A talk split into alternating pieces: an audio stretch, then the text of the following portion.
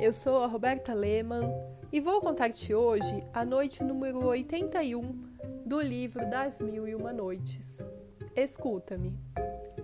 Imaginai a minha dor, continuou Simba. Ser enterrado vivo não me parecia menos deplorável do que ser devorado pelos canibais. No entanto, era preciso que eu me submetesse. O rei, acompanhado pela corte, quis honrar o cortejo com sua presença. E as mais importantes personagens na cidade me deram também a honra de assistir o meu enterro. Quando tudo ficou pronto para a cerimônia, o corpo de minha mulher foi colocado num ataúde com todas as suas joias e as mais lindas vestes.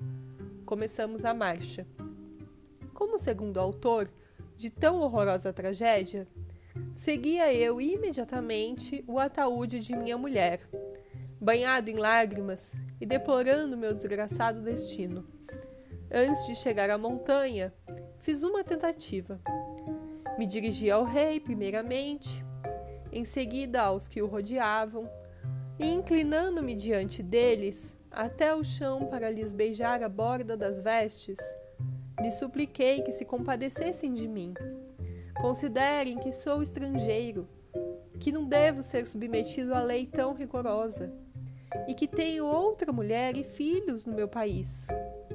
Em vão proferi as palavras em tão comovedor. Ninguém se interneceu. Pelo contrário, apressaram-se em baixar o corpo da minha mulher ao poço e me fizeram descer um instante depois, noutro ataúde, descoberto com um vaso cheio de água e sete pães. Finalmente, terminada tão funesta cerimônia para mim, recolocaram a pedra na abertura do poço, não obstante minha dor e meus gritos lastimosos.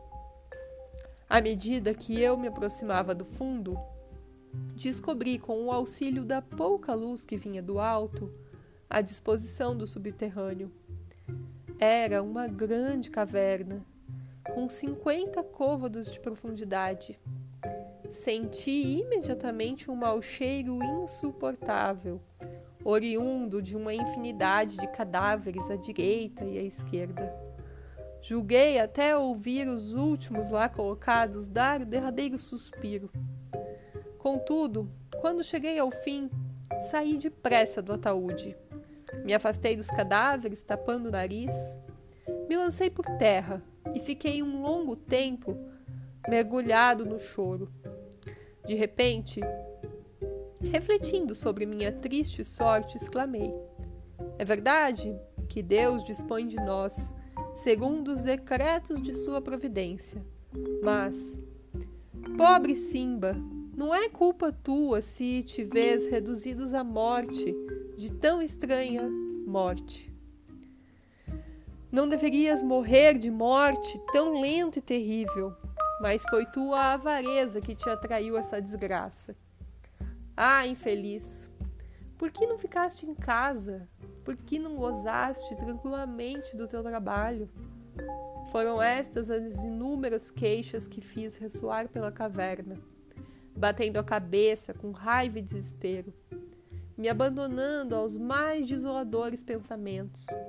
Contudo, será preciso dizer, em lugar de chamar em meu auxílio a morte, por mais desgraçada que fosse minha situação, o amor, a vida, me fez sentir em mim e me levou a prolongar meus dias.